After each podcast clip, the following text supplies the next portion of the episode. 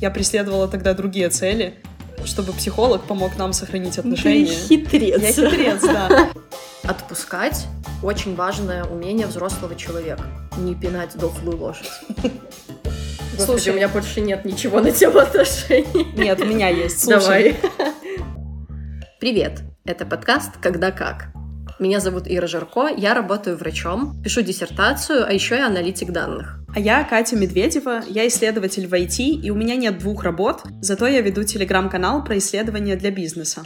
Нам 27, и мы пытаемся разобраться в этой взрослой жизни. Мы дружим с детства, ведем активную жизнь и любим пообсуждать все, что в этой жизни происходит. Но нам стало тесно на кухне и в кофейнях, и мы решили делать свой подкаст.